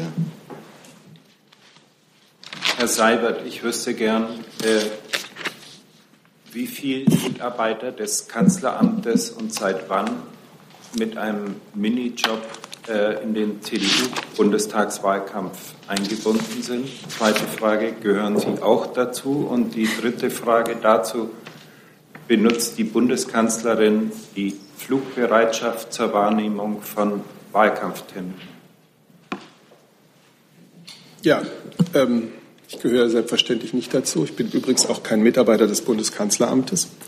Ähm, drei Mitarbeiter des Bundeskanzleramtes sind in der Zeit des Wahlkampfs in begrenztem zeitlichen Umfang für die Parteigeschäftsstelle tätig. Diese Nebentätigkeit ist genehmigt bzw. angezeigt worden. Für die Zeit des Bundestagswahlkampfs gilt das. Das kann ich Ihnen jetzt hier nicht sagen. Das weiß ich jetzt schlicht nicht. Äh, enger zeitlicher Umfang äh, sowohl der Tätigkeit als auch der Dauer der Tätigkeit. So, die zweite Frage, die Sie gestellt haben, betrifft äh, die Verwendung von Flügen. Die Kosten für Flüge im Rahmen des Wahlkampfs ähm, äh, werden durch die Bundesgeschäftsstelle der Partei übernommen. Das erfolgt nach den Richtlinien für den Einsatz von Hubschraubern der Bundespolizei zur Beförderung von Personen des politischen und parlamentarischen Bereichs des Bundes und der Länder sowie von Bundesrichtern am Bundesverfassungsgericht vom 8. September 1989 sowie nach den Richtlinien für den Einsatz von Luftfahrzeugen der Flugbereitschaft des Bundesministeriums der Verteidigung zur Beförderung von Personen des politischen und parlamentarischen Bereichs vom 1. April 1998, geändert durch Beschluss der Bundesregierung vom 19. Oktober 2000. 2001. Zusatz. nachreichen, von wann bis wann die Minijob-Verträge äh, gelten? Ich glaube ab Mai in einem Fall. Gelten die anderen auch ab Mai? Oder ich habe da jetzt keine Informationen und werde schauen, ob etwas nachzureichen ist oder nicht. Dann Herr Lange. Hierzu Nachfrage. Nachfragen zu diesem Thema. Herr Jung und Herr Heller. Ist das zum ersten Mal so in diesem Wahlkampf oder war das auch schon vor vier Jahren und vor acht Jahren so, dass Mitarbeiter aus dem Kanzleramt für die CDU äh, tätig sind in einer Nebentätigkeit und sind Mitarbeiter aus anderen Bundesministerien in CDU, CSU oder SPD, äh, also arbeiten die für die Parteien? 2009 hatte eine Mitarbeiterin eine Nebentätigkeitsgenehmigung, 2013 waren es zwei. Wer? Das äh, muss Ihnen jetzt als Antwort hier reichen. Können Sie den Rest nachreichen? War das Frau Christiansen jeweils vielleicht? Das ist, glaube ich, öffentlich bereits bekannt. Die zweite Frage war, ob aus anderen Ministerien irgendwelche Mitarbeiter für die CDU, CSU oder SPD tätig sind. Dann mache ich mal alle Mikrofone auf. Gibt es andere Meldungen dazu? Nebentätigkeitsgenehmigungen in Ministerien für Wahlkämpfe? Ich habe keine Kenntnis. Wenn, würden, müssten wir es gegebenenfalls nachreichen. Wir laden ein, gegebenenfalls nachzureichen. Herr Heller. Gleiche Frage, Herr Wonka. Ich glaube, zuständigkeitshalber das Innenministerium, was unternimmt das Bundesinnenministerium, das äh, im Mai eine Sitzung der CDU-Wahlkampfkommission in den Räumlichkeiten der Konrad-Adenauer-Stiftung äh, stattgefunden hat. Sorgt das Innenministerium dafür, dass eine entsprechende äh, Mietzahlung der CDU äh, an die Stiftung geht oder ist das eine missbräuchliche Nutzung im Sinne der nicht parteikonformen Arbeit der Stiftung? Ich kann Ihnen dazu tatsächlich gerade gar nichts sagen. Ich kenne den Sachverhalt nicht und würde das ähm, nachreichen. Zusatz? Ist es im Sinn des, der Arbeit der politischen Stiftungen, dass äh, Wahlkampfsitzungen, sogar mit der Bundeskanzlerin, in dem Fall der CDU-Vorsitzenden, in äh, einem Raum der Konrad-Adenauer-Stiftung stattfindet? Oder widerspricht das äh, dem Sinn und dem Grund der staatlich geförderten Stiftungsarbeit? Ich ähm, bitte um Verständnis, dass ich dazu tatsächlich ähm, erstmal eine Sachverhaltsaufklärung machen müsste und dann wird dazu Stellung nehmen. Können Sie netterweise im Laufe des heutigen Tages ja. noch eine Stellungnahme ja. dazu abgeben? Ja, über die Pressestelle. stattgefunden hat, welche Mietzahlungen im Zweifelsfall veranlasst worden sind und ob es grundsätzlich zulässig ist. Mhm. Machen wir über die Presse, Ja. über die Geschäftsstelle. Herr Gebauer. Herr Sabat, vielleicht eine Frage nur pro forma. Herr Kaas hat ja ähm, sich schon dazu geäußert, dass er diese Praktiken sagen wir mal, für illegal hält und äh, da auch den Bundesrechnungshof anrufen will und alle möglichen anderen. Äh, deswegen nur die Frage an Sie. Sie, nehme ich an, halten diese, diese Auslagerung der Mitarbeiter ähm, und auch die Auslagerung dieser Sitzung vermutlich für rechtmäßig? Also vielleicht nur mit Ja oder Nein beantworten. Und die zweite Frage, weil Sie so gut vorbereitet waren, offenbar auf die Frage mit den Flugzeugen und Hubschraubern. Ähm, wie muss man sich denn ungefähr diese Abrechnung vorstellen? Was kostet denn so ein Deutschlandflug dann, den die CDU von der Bundeswehr zum Beispiel mit, einer, mit einem Kleinflugzeug ähm, sozusagen bezahlt? Ist das so im Rahmen eines Business-Class-Flugs der Lufthansa oder äh, wesentlich höher? Also haben Sie da eine ungefähre Vorstellung, wie so diese so eine Abrechnung funktioniert? Also zu Ihrer ersten Frage. Ähm, ich, wir haben das zur Kenntnis genommen und äh, das Kanzleramt und seine Mitarbeiter handeln nach unserer Auffassung rechtmäßig. Zu Ihrer zweiten Frage, äh, was Sitzungen äh, im Parteirahmen und im Rahmen einer Stiftung betrifft, das kann ich hier ja als Regierungssprecher gar nicht beantworten. Da bin ich auch nicht der richtige Ansprechpartner. Äh, aber das könnten Sie sicherlich die betroffene Partei fragen. Und äh, die Frage der Flüge, da kann ich Ihnen sagen, dass das Kanzleramt in Bezug auf die Abrechnungsvorgänge der Flugbereitschaft des BMVG und der Bundespolizei nicht beteiligt ist. Und deswegen ist die genaue Höhe der Flugkosten äh, nicht bekannt. Aber auch da wäre ja vielleicht die Partei, die das, wie wir gerade vorgetragen haben, äh, übernimmt, Ansprechpartner. Herr Land. Wir müssen das Mikro anmachen. Ähm, Habe ich keine Erkenntnis zu.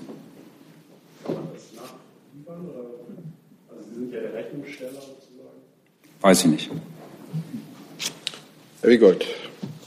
Ja, wenn ich Herrn Land aushelfen darf, äh, es gibt ja die ähm, Verordnung, Vorlage aus Ihrem Hause, die allerdings interessanterweise in der letzten Variante im Unterschied zu früher als VSNFD eingestuft wurde und deswegen nicht mehr veröffentlicht wird, äh, sodass die Kosten im Allgemeinen nicht öffentlich bekannt sind. An dieser Stelle äh, wäre aber die Frage an das Bundesministerium der Verteidigung, ob sie im Hinblick auf Flüge von Parteivertretern im Wahlkampf die konkreten Kosten zum Beispiel für eine Hubschrauberflugstunde mitteilen kann kann ich, also ich habe da einfach gar keine Erkenntnisse zu diesem Gesamtkomplex. Also insofern kann ich dazu jetzt nichts sagen. Würden Sie diese Zahl gegebenenfalls nachreichen? Ich muss erst mal prüfen, wie da der Sachstand ist zu dem Themenkomplex. Ansonsten, dass es diese Richtlinie gibt, weiß ich. Und ich weiß, dass sie eingestuft ist. Ähm, aber ich kann Ihnen nicht sagen, jetzt insgesamt, wie das soweit vom Sachstand her ist. Herr Jung. Elisabeth, wie viele Stunden pro Woche oder Monat äh, arbeiten denn die Kanzleramtsmitarbeiter bei der CDU? Was bekommen Sie denn da an Stundenlohn, wenn es auf Minijobbasis ist, 450 Euro? Kriegen Sie da den Mindestlohn? Also sind das dann 50 Stunden pro Monat oder ich kann mir vorstellen, das sind ja hochrangige Mitarbeiter, dass die wahrscheinlich 450 Euro pro Stunde bekommen wollen. Äh, da es ja nicht das Kanzleramt ist, äh, das äh, die Bezahlung dieser Nebentätigkeit übernimmt, würde ich Sie bitten, sich an diejenigen zu richten, die die Nebentätigkeit bezahlen. Zusatz. Für wie viele Stunden werden diese Mitarbeiter freigestellt, Herr Seibert? Ich kann Ihnen über das, was ich hier gesagt habe, hinaus keine Auskünfte geben. Das sind zeitlich begrenzte Tätigkeiten, sowohl von der Dauer, die diese Nebentätigkeitsgenehmigung gilt, wie auch von äh, der zeitlichen Begrenzung des Einsatzes. So, dann Herr Wonka, noch eine Frage zu dem Thema und dann wechseln wir und Herr Lange ist dran. Bitte. Herr Seibert, ich habe noch eine Frage, die Sie betrifft. Sind Sie eigentlich, ich weiß es einfach schlicht und einfach nicht, sind Sie Sprecher der Bundeskanzlerin oder Sprecher der Bundesregierung? Ich bin der Sprecher der Bundesregierung und der Chef des Presse- und Informationsamtes der Bundesregierung. Und als Sprecher der Bundesregierung ist man natürlich auch immer der Sprecher des Bundeskanzlers oder der Bundeskanzlerin, die ja anders als alle hier vertretenen Ministerien sonst keinen Sprecher hat. Okay, dann deswegen meine Anschlussfrage. Wie machen Sie es eigentlich bei der Vorbereitung der Bundeskanzlerin für das TV-Duell? Sie sprechen ja für die Regierung und da muss Merkel ja gut aussehen gegen Herrn Schulz. Beide, sind, beide Parteien sind aber Teil der Regierung. Sind Sie da jetzt der Berater der beiden Kandidaten oder sind Sie der Privatberater der CDU-Vorsitzenden? Ich bin überhaupt nicht Berater. Ich bin äh, das, was ich Ihnen gerade beschrieben habe, Regierungssprecher und habe als solcher, wie jeder Regierungssprecher, seit es das TV-Duell gibt, 2002, an den Gesprächen über die Modalitäten, die Modalitäten ähm, des TV-Duells teilgenommen. Herr Lange ist dran und danach auf der Liste Herr Wiegold mit anderen Themen. Wie bitte? Sie waren doch dran. Ja, Sie kommen ja noch dran mit anderen Themen. Wir wechseln jetzt die Themen. So, jetzt ist Herr Lange dran, dann ist Herr Wiegold dran, dann ist Herr Jung dran, dann habe ich Ihre Frage notiert. So geht die Frageliste weiter. Sie kommen ausreichend zu Wort, Herr Jung.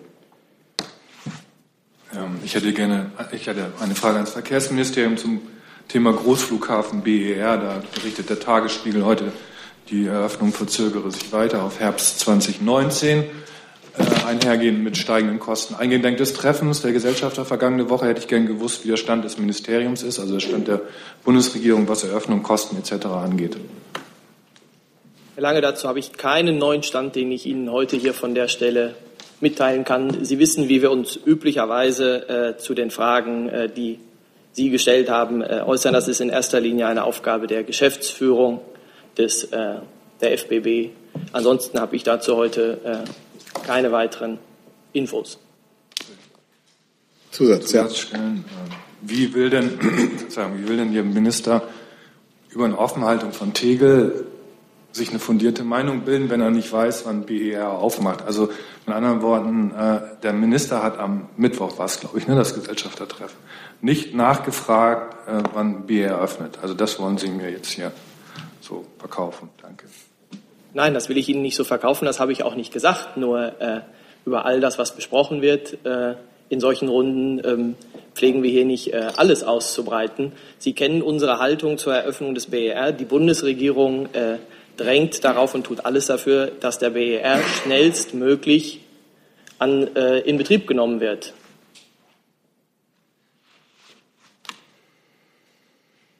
Herr Wiegold. Frage an Herrn Schäfer. Der US-Präsident hat ja für kommende Nacht deutscher Zeit eine mehr oder weniger grundsätzliche Aussage zum Thema Afghanistan, Afghanistan-Strategie, Truppenstärke und so weiter angekündigt.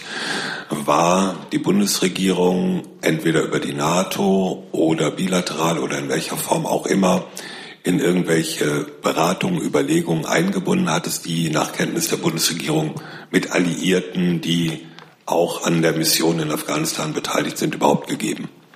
Es äh, läuft auch dieses Jahr, auch unter dem Präsidenten Trump, so wie in allen vergangenen Jahren, dass äh, es unter dem Dach der NATO nicht nur ein gemeinsames Mandat gibt, sondern auch gemeinsame Beratungen über das, was im jeweils abgelaufenen Zeitraum gut funktioniert hat und das, was man vielleicht noch äh, besser machen kann oder das, was äh, in der Strategie äh, angepasst werden muss. Und in diesem Rahmen hat Deutschland als einer der wichtigsten Truppensteller für Afghanistan natürlich sowohl in den Gremien in Brüssel, in denen das beraten worden ist, genauso wie gegenüber den Verantwortlichen in Washington klargemacht, wie wir uns das, wie wir uns das vorstellen würden. Und deshalb gehen wir doch davon aus, dass das, was der Präsident heute verkündet, mindestens auf der Grundlage dessen geschieht, was wir und was andere Partner in den Entscheidungsprozess äh, im Weißen Haus und in Washington äh, eingeführt haben. Was der amerikanische Präsident jetzt heute Nacht sagen äh, wird, das weiß ich beim besten Willen genauso wenig wie Sie. Das heißt, es gab keine oder gibt bislang keine ja, äh, gibt bislang keine vorherige Information der Verbündeten. Also es ist ein Fehler von mir, dass ich nicht nochmal bei den Kollegen nachgefragt habe. Ich halte es für möglich, dass es das gibt. Ich weiß es nur zurzeit nicht. Also üblicherweise ist es so, dass, dass man über solche Entscheidungen im Vorfeld unterrichtet wird. Ob das jetzt der Fall gewesen ist, kann ich Ihnen beim besten Willen nicht sagen. Es ist eine Nachlässigkeit von mir, dass ich vorab nicht nachgefragt habe. Hätte ich machen sollen. Dazu noch Fragen von Herrn Jung, von Herrn Gebauer. Und dann gehen wir nach zu Ihnen und Frau von Mallinckroth. Und dann ist die Liste auch langsam geschlossen. Ich, ich check das, Herr Wiegold. Herr Schäfer, damit wir das morgen vergleichen können, sagen Sie uns doch mal die Vorstellung der Bundesregierung, wie es mit Afghanistan und der Afghanistan-Strategie weitergehen soll. Und dann können wir morgen hören, was Herr Trump dazu sagt. Ja, ich glaube, wir warten jetzt auch erstmal ab, was der amerikanische Präsident entscheidet. Es ist doch völlig offen. Darf ich? Oder wollen Sie mich jetzt schon unterbrechen? Ähm, es ist doch äh, völlig offensichtlich, dass äh, die Amerikaner als der mit weitem Abstand größte Truppensteller ähm, großen Einfluss haben auf das, was äh, geschieht. Und es gibt bereits, Herr Jung, einige öffentliche Äußerungen, unter anderem der Bundeskanzlerin, aber auch des Außenministers zum Thema Afghanistan und Aufstellung der internationalen Staatengemeinschaft mit militärischer Präsenz in Afghanistan. Und ähm, wir sind der Auffassung, dass wir mit dem bisherigen Konzept, äh, nämlich der Übergabe der Sicherheitsverantwortung an die afghanischen Sicherheitsbehörden, an die Polizei und das Militär und mit einer Unterstützungs-, Beratungs- äh, und Dienstleistungsfunktion richtig aufgestellt sind. Die äh, Afghanen haben, nachdem wir im letzten Jahr ihnen die Sicherheitsverantwortung ähm, sukzessive in den verschiedenen Regionen des Landes überlassen haben, ganz überwiegend gute Arbeit geleistet schwierige Arbeit geleistet und dafür auch einen hohen Blutzoll äh, bezahlt, äh, eben weil die Insurgenz sich mit den Iran, äh, mit den afghanischen Sicherheits, äh, Sicherheitskräften in manchen Teilen Afghanistans in einer Art Pattsituation äh, befindet. Äh, beiden Seiten gelingt es nicht, entscheidende militärische Durchbrüche zu erzielen, sodass man ständig miteinander an unterschiedlichen Stellen kämpft. Und äh, das Konzept der Bundesregierung und der Partner sieht vor, dass wir genau auf dieser strategischen Linie fortfahren, dass wir die afghanischen Sicherheitskräfte stärken, unterstützen, ausbilden und äh, kräftigen in dem, äh, was sie tun. Und äh, dass wir durchaus bereit sind, auf diese Art und Weise im Rahmen des geltenden Mandats des Deutschen Bundestages gemeinsam mit den Amerikanern und anderen Partnern in Afghanistan weiter auch militärisch präsent zu bleiben. Ähm, Zusatz. Eine riesengroße Mehrheit der Deutschen wünscht sich einen Abzug der Truppen aus Afghanistan. Das kommt für die Bundesregierung weiterhin nicht in Frage, korrekt? Also das, was ich Ihnen für die Bundesregierung äh, dazu sagen kann, habe ich Ihnen, habe ich Ihnen gesagt. Äh, und äh, an dieser Stelle haben wir über das Thema Afghanistan schon ganz, ganz, ganz häufig geredet. Und äh, Sie haben von dieser Stelle nie etwas anderes gehört, als dass ähm, Afghanistan niemals wieder zu einer Brutstelle des internationalen Terrorismus werden darf, so wie es vor 2001 äh, gewesen ist und dass Afghanistan bis auf weiteres ganz viel Unterstützung braucht äh, auf dem Weg, sich selbst zu stabilisieren und eben nicht mehr eine Gefahr für die internationale Gemeinschaft zu sein. Und dazu gehört aus Sicht der Bundesregierung ein ganzes äh, Spektrum von äh, Unterstützungsmaßnahmen, entwicklungspolitische, politische, wirtschaftliche, regionalpolitische, ganz viel, aber eben auch militärische. Herr Gebauer. Vielleicht äh, nur noch ergänzend, Herr Nant äh, hat es möglicherweise auf dem militärischen Strang oder auch auf dem politischen Strang, Ihre Ministerin ist ja mit Herrn Mettes relativ äh, im engen Kontakt, hat es da eine Vorabinformation gegeben? Und ähm, vielleicht an sowohl AA als auch BMVG, hat es denn in den letzten Tagen seit der Besprechung in Camp David nochmal ein Signal gegeben, ähm, dass möglicherweise Deutschland eben auch nochmal in die Pflicht genommen werden soll, mehr Soldaten zu schicken, weil das ist ja die entscheidende Frage. Dazu hatte sich die Bundeskanzlerin mal geäußert. Ich paraphrasiere mal so, wir sehen uns dann nicht in der Pflicht oder nicht als Erste, die gefragt werden sollen, aber hat es da noch mal Signale gegeben, ihr müsst vielleicht doch was machen? Ja, zu Ihrer ersten Frage ähm, habe ich keine Erkenntnisse zu. Ähm, also insofern kann ich Ihnen dazu nichts berichten. Und zur zweiten Frage, von Sie oder meine, das, letztendlich haben Sie ja schon die Einlassung gerade dargestellt. Ich meine, die Position ist unverändert. Die Kanzlerin hat sich da vor Wochen eingelassen und ähm, auch wir hatten das ja schon mehrfach hier in der Regierungspressekonferenz auch ähm, diskutiert. Wir haben ja auch vor einiger Zeit unser Engagement erhöht, ähm, sind dort auch im Rahmen der Truppenstellerkonferenz ähm, auch engagiert.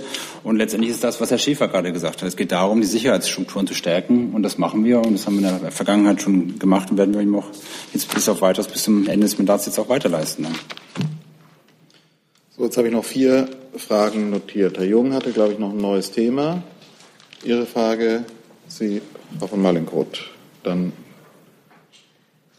Los, Herr Jung.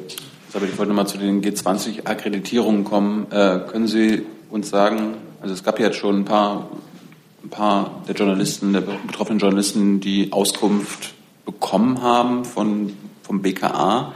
Äh, es gab bisher noch keine Auskunft, die darauf hindeutet, was Sie uns hier gesagt hatten, dass es um sehr ernsthafte Sicherheitsbedenken ging. Kann irgendeiner der Betroffenen noch damit rechnen, dass es dass hier sehr ernsthafte Sicherheitsbedenken ähm, aufgezeigt werden, Herr Seibert? Oder waren, waren das jetzt alles nur Namensverwechslungen, gerichtskundige Falschbeschuldigungen, fatale Fehlauskünfte, unrechtsmäßige gespeicherte Daten und so weiter? Also ich möchte zunächst mein Bedauern über die Fälle ausdrücken, in denen die Sicherheitsbehörden Journalisten äh, mitgeteilt haben, dass zum Beispiel aufgrund einer Namensverwechslung ähm, ihnen die Akkreditierung entzogen wurde. Es ist ganz offensichtlich, dass das eine nicht gerechtfertigte äh, Maßnahme dann war, ein nicht gerechtfertigter Entzug einer Akkreditierung. Und da kann es gegenüber den Betroffenen nur eines geben, nämlich ganz klar zu sagen, äh, dass wir das zutiefst bedauern. Ungeachtet dessen überprüfen und bewerten wir im Bundespresseamt gegenwärtig ähm, die Abläufe des Akkreditierungsverfahrens beim G20-Gipfel. Wir werden in diese Bewertung erstens einfließen lassen, ähm, was wir in dem Gespräch mit Vertretern äh, der Journalisten äh, erfahren haben, was es auch an Verbesserungsmöglichkeiten vorgeschlagen wurde. Wir werden auch äh, in diese Bewertung Entscheidungen der laufenden Gerichtsverfahren natürlich aufzunehmen haben. Und trotzdem muss ich noch mal sagen, von der Akkreditierung als solcher ist die Sicherheitsüberprüfung selbst zu unterscheiden, einschließlich der in dem Zusammenhang notwendigen oder stattfindenden Datenerhebung ähm, und Datenspeicherung. Und alle Fragen zu diesem Themenkomplex können auch weiterhin nur von den Sicherheitsbehörden bzw. vom BMI beantwortet werden. Zusatz. Dann Wird das Bundespresseamt auch in Zukunft äh, die Empfehlungen, die Sicherheitsempfehlungen des BKA oder anderer Behörde äh, ohne eigene Prüfung übernehmen, Herr Seibert? Es wird auch in Zukunft so sein, dass äh, das Akkreditierungsverfahren zweistufig ist, nämlich die Prüfung der Journalisteneigenschaft desjenigen, der einen Antrag auf Akkreditierung stellt und eine notwendige Sicherheitsüberprüfung. So. Und über weitere Abläufe denken wir natürlich, wie ich es gerade gesagt habe, im Lichte dessen, äh, was in den letzten Wochen war und dann auch im Lichte der noch äh, fallenden Gerichtsentscheidungen nach. Herr Wonka. Herr Seibert, hätten Sie in Kenntnis Ihres jetzt geäußerten Bedauerns besser nachgefragt, als Sicherheitsbedenken erhoben worden sind, ob welchen Charakters die Sicherheitswarnungen sind. Möglicherweise hätte ja eine kurze Nachfrage ans Licht gebracht, dass es sich um Namensverwechslung oder um eine rechtswidrige Speicherung von Daten handelt. Ist dieser Versuch der Ergründung der Sicherheitsbedenken in Ihrem Haus erfolgt? Wir haben darüber ja, also ich würde fast sagen, Stunden hier gemeinsam nach dem G20-Gipfel gesprochen. Da habe ich jetzt äh, dem, was ich damals hier gesagt habe, nichts hinzuzufügen. Ich will es noch mal sagen.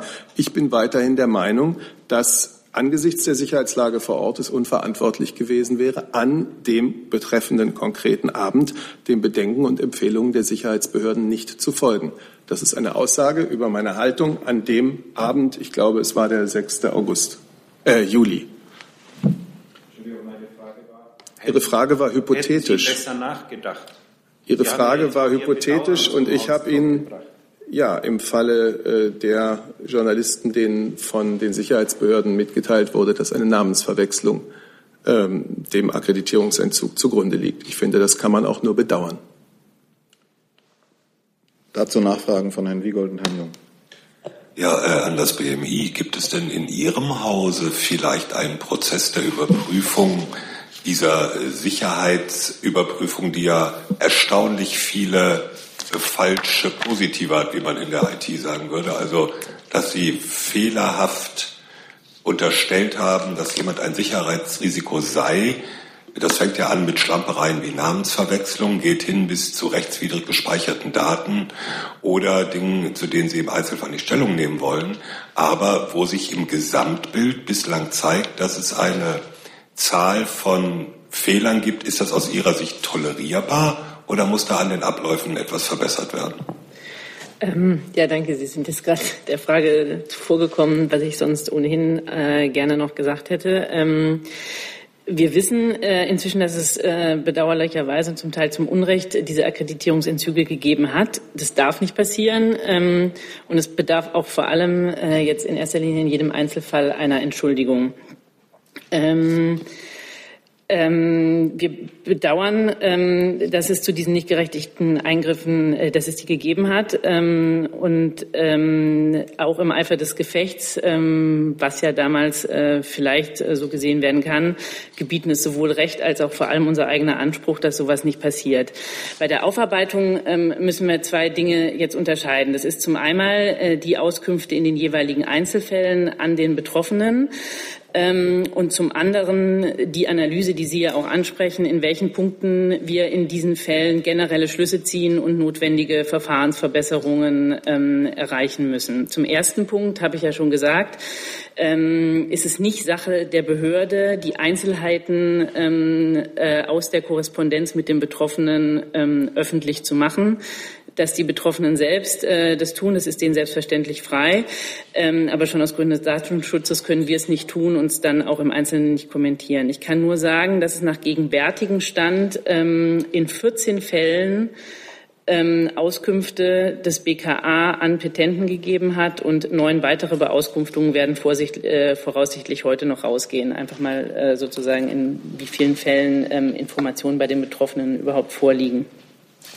Und zum zweiten ähm, Punkt, ähm, die grundsätzliche Analyse, da ist die Aufarbeitung noch im Gange. Ähm, schon jetzt zeichnet sich allerdings ab, ähm, dass es da an einigen Stellen ähm, doch erkennbaren Verbesserungsbedarf gibt. Ähm, so viel kann ich nur jetzt schon andeuten, sowohl in puncto Datenqualität als auch, ähm, sagen wir mal, zügige ähm, Bescheidung der Betroffenen ähm, sehen wir definitiv noch äh, Weiterentwicklungsbedarf.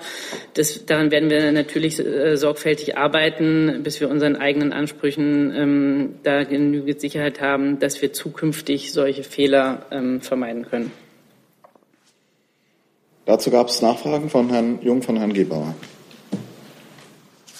Frau Korff, Sie heißen immer noch Frau Dimroth heute, aber ähm, gibt es Auskünfte, die bisher schon erteilt wurden oder die erteilt werden, wo wirkliche Sicherheitsbedenken äh, mit demjenigen, mit dem Betroffenen, mit der Betroffenen äh, geteilt werden oder wären, werden das alles Fehlereingeständnisse sein und teilen Sie äh, die von Herrn Seibel vorgebrachte tief, das tiefe Bedauern über diesen Fall. Und dazu, Herr Seibert, ähm, kommt es für Sie in Frage, vielleicht also für die Betroffenen eine symbolische Wiedergutmachung anzubieten.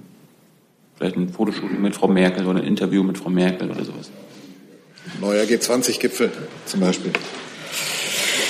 Äh, ich glaube, zu beiden äh, Fragen, die an mich waren, habe ich schon Stellung genommen. Ja, wir teilen das tiefe Bedauern, das hatte ich äh, äh, gesagt ähm, ähm, und äh, bin auch so weit gegangen, dass es vor allem in, in den Fällen eine Entschuldigung ähm, bei den jeweiligen Betroffenen äh, geben muss.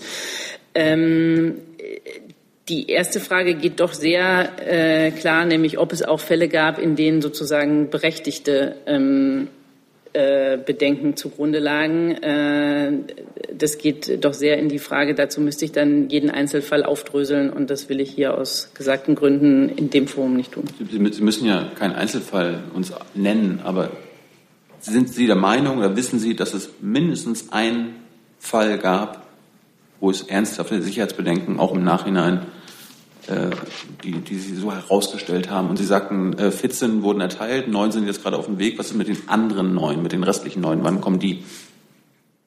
Die sind in Bearbeitung. Die, ähm, ich kenne tatsächlich, ich weiß gerade nicht, wie viele konkret zum heutigen äh, Tag äh, den Antrag gestellt haben, ähm, äh, diese, diese Auskunft zu bekommen.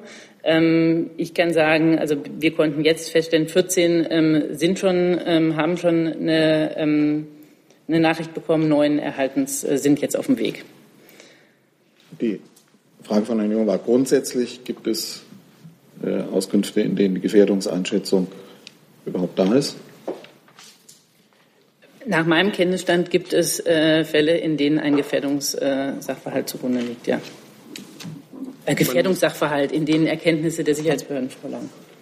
Ich will vielleicht noch mal daran erinnern, wir hatten das auch schon. Es sind ja neun Klagen insgesamt beim äh, Bundespresseamt eingegangen. Und wir haben immer gesagt, den Betroffenen steht der Rechtsweg äh, offen. Ich habe großes Verständnis dafür, wenn die Betroffenen sich hier auch rechtliches Gehör verschaffen und wenn sie die behördliche Entscheidung gerichtlich überprüfen lassen. So, aber nun kommt auch diese gerichtliche Überprüfung. Und äh, das sollten wir jetzt hier abwarten. Wie bitte? Die habe ich für rhetorisch gehalten, weil ich glaube, dass Sie wissen, dass äh, die Interviewpraxis jetzt nochmal anderen Regeln unterliegt. Aber ich habe hier ganz klar für die Fälle, in denen es um Namensverwechslung ging, tiefes Bedauern ausgedrückt. Ich finde, das gehört sich so, weil das ist ein, ein, ein ungerechtfertigter Entzug einer Akkreditierung. Und äh, das ist das, was ich dazu zu sagen habe. Herr Gebauer, letzte Frage zu dem Thema. Und dann ist, sind Sie dran, Frau Malinkraut. Ich habe noch mal eine Frage abseits der Namensverwechslung. Ähm, da sind Sie gerade so ein bisschen drüber gewischt. Also die Frage, ob da Daten länger als äh, rechtlich erlaubt ist, behalten worden sind, die stellt sich ja zumindest in zwei Fällen, wo die Unterlagen mittlerweile auch in der Öffentlichkeit kursieren. Geht Ihr Haus dem Verdacht nach, dass die beteiligten Behörden äh, in diesen Fällen Daten länger in ihren Datenpools gehalten haben, als es gesetzlich vorgeschrieben ist? Ja, selbstverständlich. Also das, ähm, äh, zu dem Fall selber sozusagen äh, werde ich im Einzelnen jetzt hier nicht Stellung nehmen, das äh, ist ja klar. Aber ja, äh, wir gehen äh, dem nach.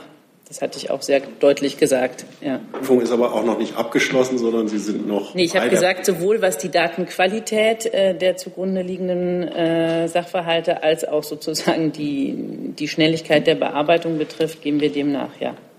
So, jetzt haben wir zum Abschluss noch drei letzte Fragen von rechts, bitte. Ja, Anja Günther, NDR. Ähm, eine Frage an das Bundesinnenministerium, Frau Kauf. Ähm, es wird im Zuge der jüngsten Anschläge wieder erneut über eine verstärkte europäische Zusammenarbeit im Antiterrorkampf diskutiert. Stichwort ähm, Europäisches Abwehrzentrum oder Europäisches FBI. Wie geht Ihr Haus, wir haben ja schon öfter darüber diskutiert, aber trotzdem, wie geht Ihr Haus mit diesen neuerlichen Forderungen um? Gibt es neue ähm, Gespräche, neuerliche Ideen, mit denen man sich beschäftigt?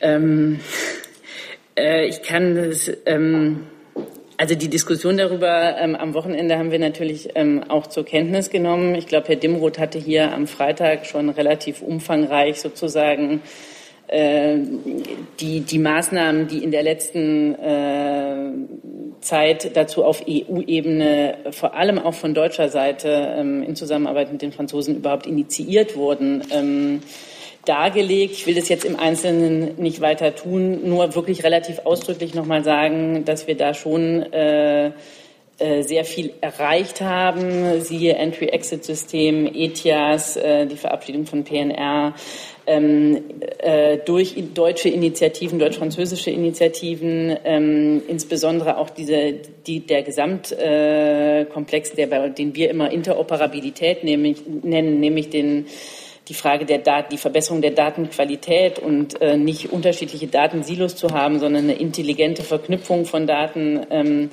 da haben wir ja sozusagen auf deutscher Initiative gerade angefangen, das Thema neu zu denken.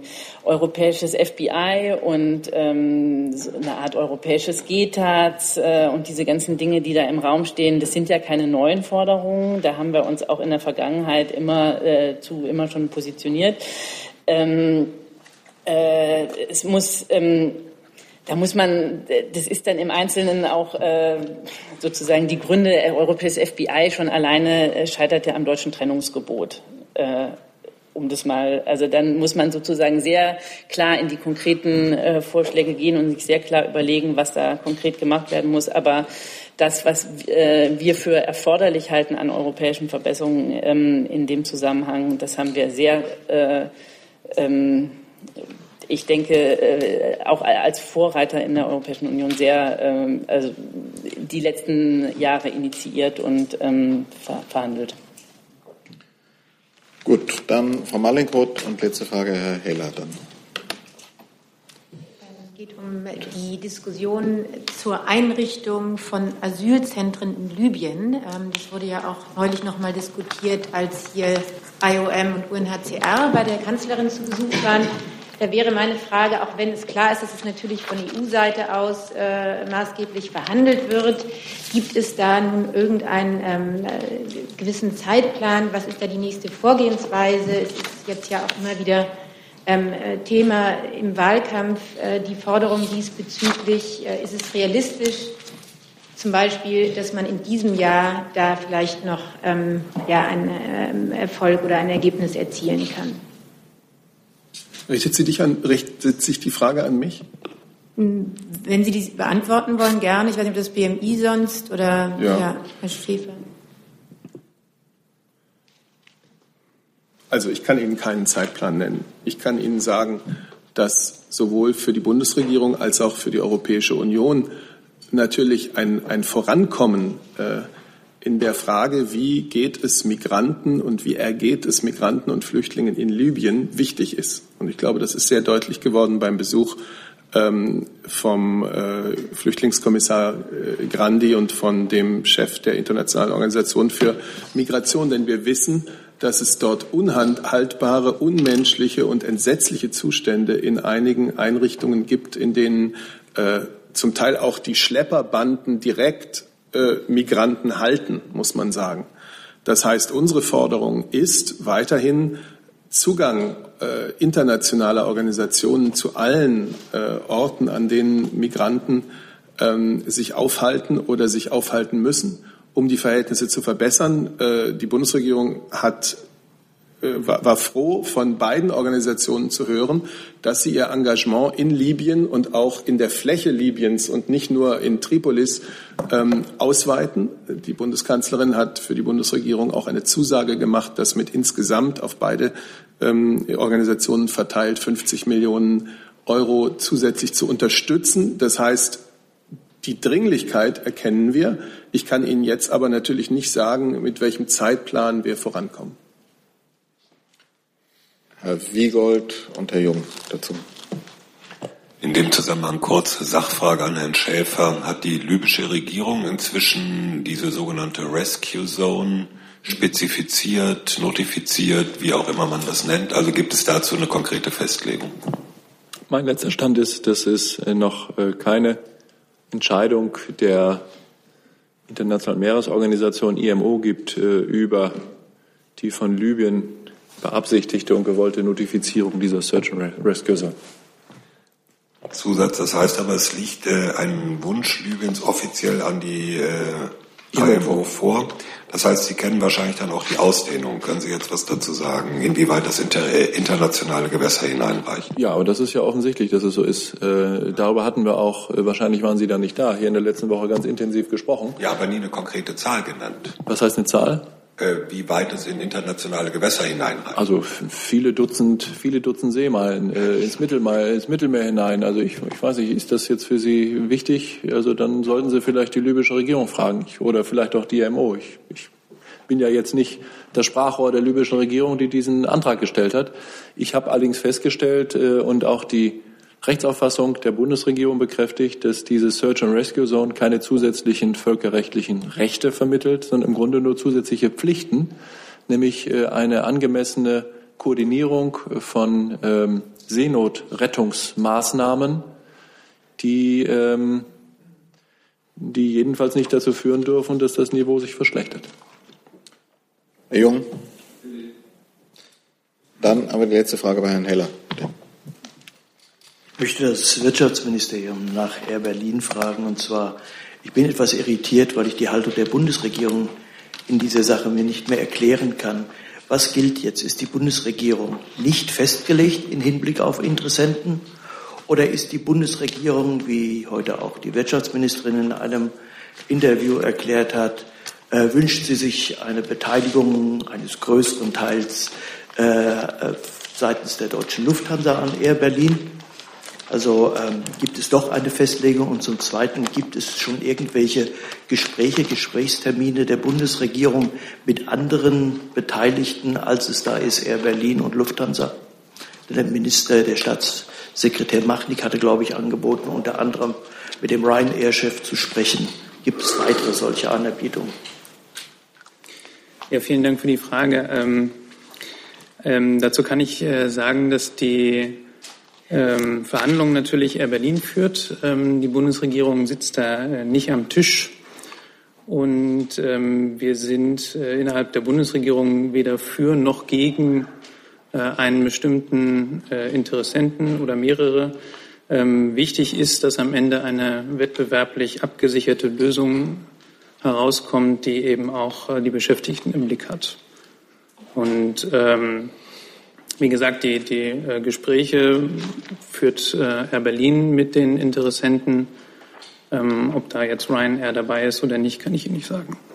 Wie verträgt sich das mit Einlassungen, in denen zum Beispiel die Ministerin sagt, mir wäre am liebsten, wenn Lufthansa einen größeren Teil erwerben können? Ist da ein Widerspruch oder bin ich ein bisschen beschrubbt? Also wie gesagt, ich kann dazu äh, nur sagen, dass wir weder für noch gegen äh, äh, einen bestimmten Interessenten sind. Ähm, sie hat auch gesagt, ähm, dass zum Beispiel, also eine Airline wie zum Beispiel die Lufthansa allein nicht die ganze Air Berlin übernehmen kann. Dazu noch eine Nachfrage von Herrn Nielsen. Liebe Hörer, hier sind Thilo und Tyler. Jung und Naiv gibt es ja nur durch eure Unterstützung. Hier gibt's keine Werbung, höchstens für uns selbst. Aber wie ihr uns unterstützen könnt oder sogar Produzenten werdet, erfahrt ihr in der Podcast-Beschreibung. Zum Beispiel per PayPal oder Überweisung. Und jetzt geht's weiter. Ja, zwei Frage. Eine Frage ans äh, BMW. Würde das BMW aus Wettbewerbsgesichtspunkten den Kompletterhalt, die Übernahme von Air Berlin durch äh, einen anderen äh, Erwerber, Kompletterwerber begrüßen? Es gibt ja solche Angebote. Ähm, zum Zweiten Frage ans BMUB. Ähm, wie steht Ihr Haus zu dem Vorschlag des, der Wirtschaftsministerin, die Luftverkehrsabgabe äh, zu streichen. Der war ja auch mal eine äh, ökologische Lenkungswirkung zugedacht. Ich zuerst, also ähm, auch ähm, im Hinblick eine, auf eine eventuelle etwaige Komplettübernahme, wie gesagt, äh, kann ich nur noch mal bekräftigen, dass äh, das Ziel ist, dass wir eine äh, Lösung äh, für Air Berlin äh, am Ende haben, die sowohl wettbewerblich wie auch aus Beschäftigungsgründen, also die sowohl den Wettbewerb als auch Beschäftigung sichert. Eine Komplettübernahme würde das ja tun, oder?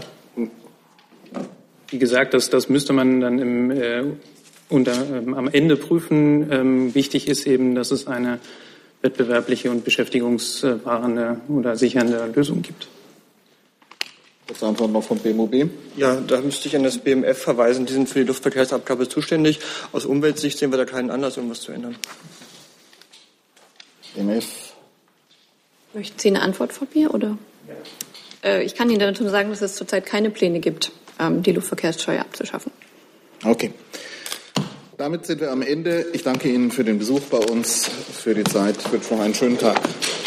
Tschüss.